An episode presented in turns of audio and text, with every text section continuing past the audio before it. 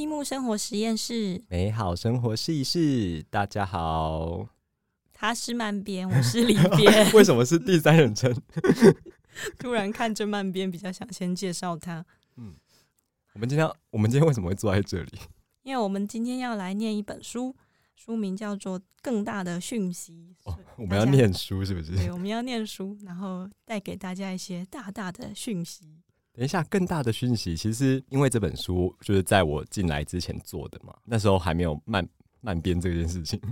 对，然后我嗯，更大的讯息这个书名，我第一次听的时候觉得很很抽象，就是不太确定它是一个什么样的著作。要不要请里边帮帮读者稍微介绍一下《更大的讯息》这一本书？好的，大家看到这个书名，其实都会以为它是一个有点宗教类型的书。但他其实是英国艺术家大卫霍克尼和他的好朋友马丁盖福特的一本对话录。然后为什么书名会叫《更大的讯息》呢？对啊，为什么不叫聊天？因为其实他们在这本书里面谈到的很多关于观看图像的事情，然后刚好在那段时间里面创作的时间里面呢，霍克尼正在探索一个怎么样把他的画画的更大更大的议题。那它的更大更大是很具象的吗？就是物理上的更大更大，对的。哦，真的真的假的？大卫霍克尼最有名的画就是画他们家的森林，然后画的很大很大，必须要用一整个展间来展示。什么霍克尼版的《清明上河图》？他希望大家可以在 看画的时候，就是感觉到那个很大很大的感觉。哦，我我我一开始，因为因为你跟我讲说，他就是两个艺术家之间的对话，我就想说，哦，那更这个更大这个 huge 的。的那个意象，感觉是一个比较心灵上，或是对比较升华的更大，结果居然是物理上的更大。就是一旦了解背后的更大到底是什么意思之后，就突然觉得有点可爱。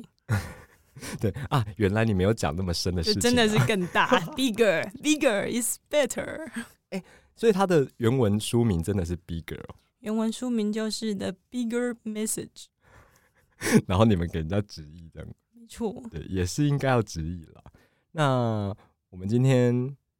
就是我我要扮演大卫霍克尼，然后里边要扮演的是马丁盖福特，他的好朋友。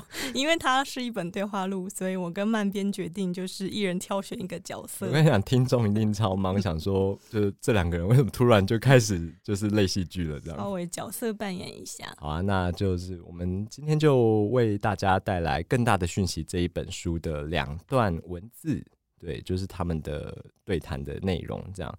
那其中一个我们要先念的这一个主题是，也是摘自更大的讯息。我是在讲废话，因为我的纸稿上面就是，因为因为我们里边非常贴心，就是每一段后面都会写摘自哪里。对，好，哎，那我们第一段要讲的这个这个对话，它大概是一个什么方向？我们第一段就是要来谈，呃，我们摘了一段大卫霍克尼讲观看这件事情的有趣对话。然后等一下会有我，就是假装是。他的好朋友马丁盖福特先开始，好，那大家接下来如果听到慢边的声音，他就是代表大卫霍克尼。对，如果你认识马丁跟大卫的话，就是就是先不要太介意啦，就是因为就是会有一种马丁性转了的感觉。好的，那我们第一幕就要开始喽。第一幕 Action，你有一种动机在不断回归，那就是对观看行为的绝对享受。哦，是的。总想再多看到那么一点东西。有一次，我开车载某人来这里，在路上，我问他这条路是什么颜色的，他回答不出来。但十分钟后，我再问了一次，他就开始告诉我他的观察。后来他说：“我从未想过路是什么颜色的。”坦白的说，除非有人问你这个问题，否则谁会注意路的颜色呢？我们得问问自己这样的问题。多多看一看，画图能够让人更清楚的看见事物，而且不断深入。图像以心理的方式穿过你的身体，进入你的大脑，进入你的记忆，留在那里，再由双手进行传播。一九九五年，芝加哥艺术学院举办了一场很棒的莫内展，总共有一百万人次去看。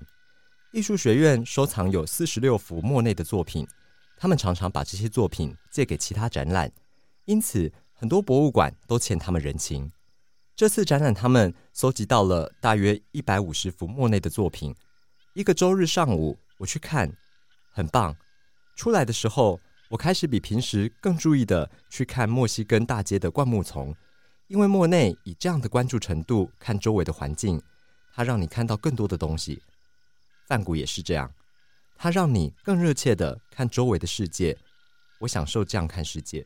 你想说的是，视觉艺术的目的之一是教人如何观看？嗯，观看是我所热爱的。绘画会影响绘画，但是绘画也让我们看到本来看不到的东西。从生物学的角度来看，视觉感官有其实用性。你一眼就能看到可以吃的东西，避开可能吃掉你的动物。但是艺术不是为了实用的观察而观察。是为了享受而观察。我总是能够从观看中获得极大的喜悦。小时候，一到了能够自己坐公车的年纪，我就常常直接跑到公车的上层去。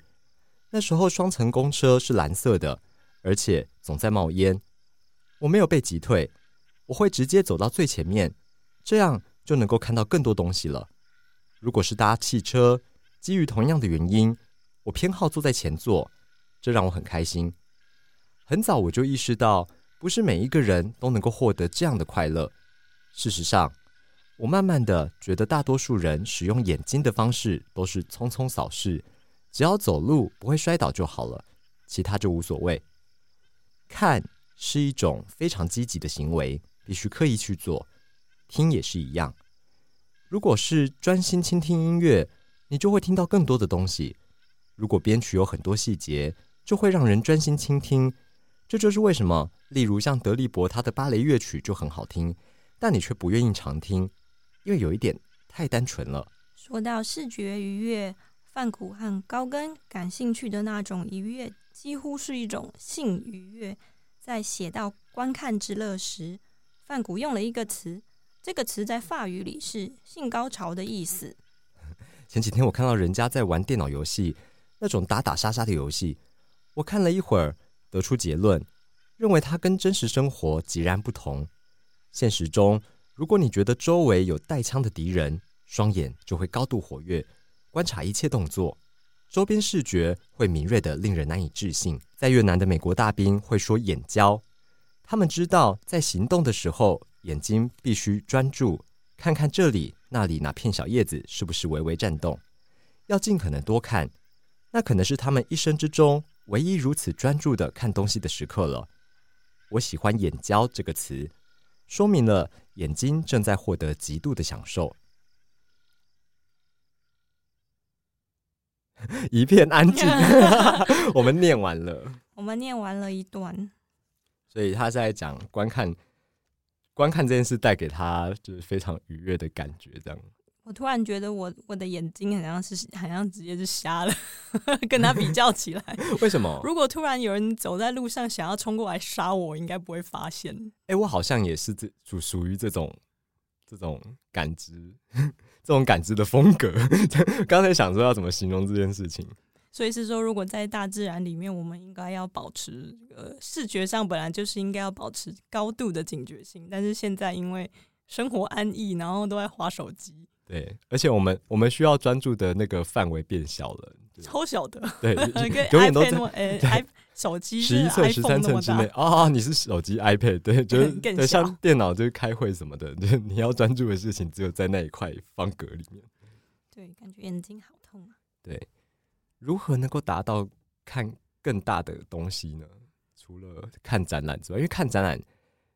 不是一个日日常生活中会发生的事情。我知道了，看电影的时候坐在第一排。哎，我有，我曾经有过，而且我坐在第一排的最左边，然后我我全程的脖子就是这样往上那样。有那种 左边的左边脖子肌。我那时候去看那个少年拍的奇幻漂流，哇，那个老虎真的很胖。该不会还是看 IMAX 的吧？对，然后就是坐在第一排，我从头到尾我真的是脖子快断掉。哎，听说我有点想吐的。我觉得对于更大的追求，我觉得大家适可而止啊。哦，对，但但不用那么极端去坐在那个电影院第一排。我觉得第三排之后，也是也是不错的。但是我觉得呢，呃，走在路上，眼睛看一下车子有没有撞过来，也是蛮重要的。哦，对对对对，这个属于属于一种对速度的敏锐感觉。请用一种眼焦的态度，呃，专心的走。对啊，因为撞你的不见得是大卡车，或许就是骑得很猛的机车骑士，那那个冲击力也是很可怕。其实我觉得女生反而好像会比较看一下周遭，因为万一有变态啊。我通常是看往错误的方向。你是英国人吗？还是 我不知道。然后，然后看完之后就觉得不对哦，我要先看这边，车子从这里来。但台北有有机会可以蒙对这个答案，因为有时候是单行道。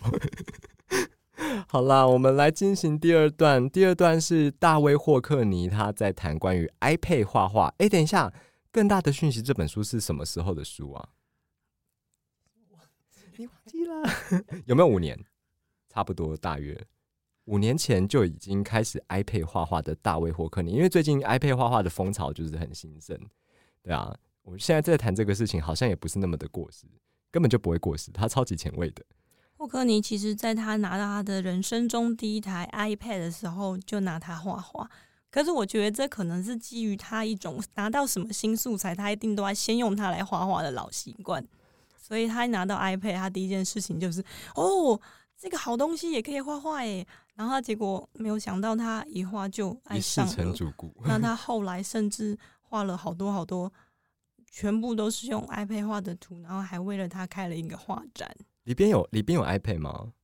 我有，我没有 iPad。你没有 iPad？那如果你拥你。今天此时此刻拥有了一个 iPad，你会想要首先拿它来做什么？其实我如果会想要买 iPad，最大的动机真的还有可能是为了要画画。哎，其实我当初买 iPad 第一个动机也不是为了编稿，是为了拿来画画。结果后来根本就就是画画的比例超超级少的。真的，因为现在移动经常移动，然后。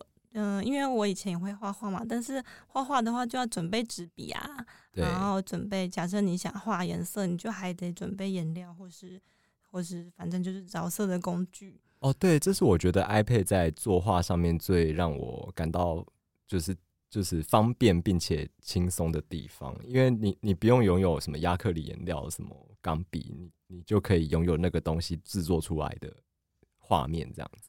然后，对于像霍克尼这样的画画狂而言呢，这其实是让他非常兴奋的一件事。对，而且对画家来说更方便的事情是，我觉得是图层。他说：“我随时就是抓来就画了，然后我可能带着 iPad 在身上走路走一走，突然看到什么我就画了。画错还不用重画，多棒啊！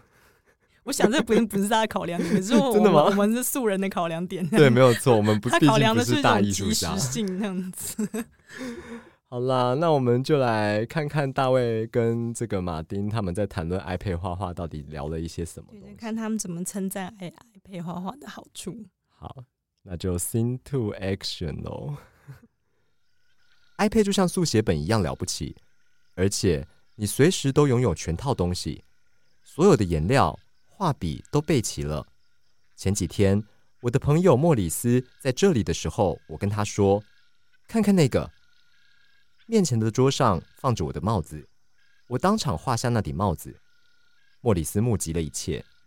我说：“就因为手头有这个，我才能够对那顶帽子有所反应，否则我就不得不起身去拿速写本和画具了，他就得不到那顶帽子的画了。这幅帽子五分钟就画好了，和很多我的 iPad 画一样，用刚硬线条和柔和的线条合作出来的效果。”事实上，自那以后，每次跟霍克尼相约见面谈话的时候，要是没见到他拿着 iPad 就奇怪了。这些 iPad 作品多带着一种非正式感，因为这个小玩意儿总是如影随形。霍克你老是拿它来画艺术史上难得一见的主题。谁会有机会记录自己下床时拖鞋旁的光脚丫呢？或是浴室里的水龙头？撑起沐浴者眼中的世界，或是布里林顿厨房水槽里待洗的碗盘，一直满是烟蒂的玻璃烟灰缸。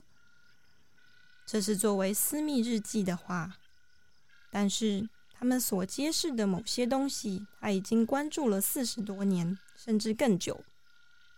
比如，那只烟灰缸是透明玻璃做的，在 iPad 上要怎么画那样的东西呢？前几天我发送了一幅关于透明感的画，我拼错字，于是又加上“错误”两个字。我觉得画透明感这件事情很有趣哦，因为从视觉的角度来看，这是关于某种不存在的东西，它几乎不存在。我画过的泳池图是关于透明感的，怎么画水呢？在我看来，这是一个很有意思的问题。泳池与池塘不同，泳池反射光线是反射的非常厉害。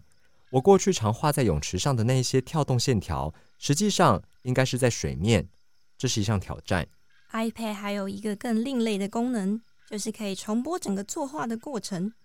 只要手指一点，荧幕又变成了空白，随后线条和渲染一个接着一个重现。自动作画，展现出一场绘画表演。我从来没有真正看过自己作画，直到看到我的画在 iPad 上重播。看我作画的人会专注于落笔的那个时刻，但其实下笔的时候，我脑中想的往往是接下来的步骤。自我设限的画更是这样。比方说线条画，画的时候我是非常紧张的，因为必须将一切简化并且精准画出。看过自己作画的过程后，你有什么心得吗？嗯，有一些，例如，我觉得自己画画可以再简洁一点。你认为 iPad 是新媒介，或者是数位化的旧玩意儿呢？嗯，我觉得它是真正的新媒介。我会稍微怀念纸笔之间的摩擦力，但却一点都不介意 iPad 绝佳的流畅感。有得必有失嘛，用它画画变化多端。而且怎么样都不会做得太过分，因为它不是真正的画布。平常我们在画水彩啊，叠色至多不能超过三个，超过三层就会开始糊掉。因此画家不得不谨慎，慢慢的画，先是浅色，然后是深色。可是用 iPad，我可以随性所致，明亮的黄色上面可以加极为鲜艳的蓝色。不过还是要考虑色彩的层次，就像做石板画和水彩。或是任何一种版画一样，用 iPad 画画让我发展很多新的制图技巧。iPad 就像是一张无穷无尽的纸，可以一直调节尺寸。例如，我先画一碗橘子，接着再将工作区域调大，这样它就变得很小了。我可以不停的加东西。我先在橘子下面画一张桌子，又画了一个房间，把它们放在里头。他们的画。我我觉得，我觉得听完他们的那个画画过程，就是让让我我突我刚刚其实，在念的时候就有一个感想，就是现代人就是对于要画画这件事情，虽然门槛降低了，但是那个行为动机的门槛也。也降低了，就就就是就是因为以前就是你你必须要有这些素材，然后你必须要备准备颜料干嘛干嘛的，但现在你只要 iPad 就好。然后现在的人，如果你想画画，你得先突破的一件事情，对以前的人来说应该是没超级没什么的，但所以现在的人就要突破，就是你得先打开你的 iPad，并且有那个动机要去画一个什么。不过我的。最大的感想就是，霍克，你觉得纸张不呃，就是画在 iPad 上面没有纸张的限制这件事情，可能让他很开心哦。对啊，因为就是为他免除了很多麻烦嘛。还是是因为啊，我这样讲会不会不礼貌？他是不是因为老了？就是哇，可以放大，可以放大，科技赞。好啦，我们我们那个艺术家的对话，今天这个节目就先到这里。对，那我们其实还有下集。对，哎，我其实觉得念一念觉得蛮有趣的，就是原本想说哦，对他们聊天，我为什么要看他们那个 Messenger 内容？觉得他们聊天呢，我上次跟一个人说，你就当做是在看两个那个邻家友善的邻家老人的对话，然后只是呢，这两个邻家老人都不是普通人，他们都是就是身怀绝技的 艺术家。而且而且我刚刚在念的过程中，觉得这其实是一本。蛮有生活哲理的书，但是他没有像哲学书那么的深，就是他就是用生活去讨论这些事情。啊，他们都从生活中的小事，然后突然想到一件有趣的事情，然后那个有趣的事情其实是会引发你更多更多自己的想法。来兔年乱用成语大赛，这叫做小题大做。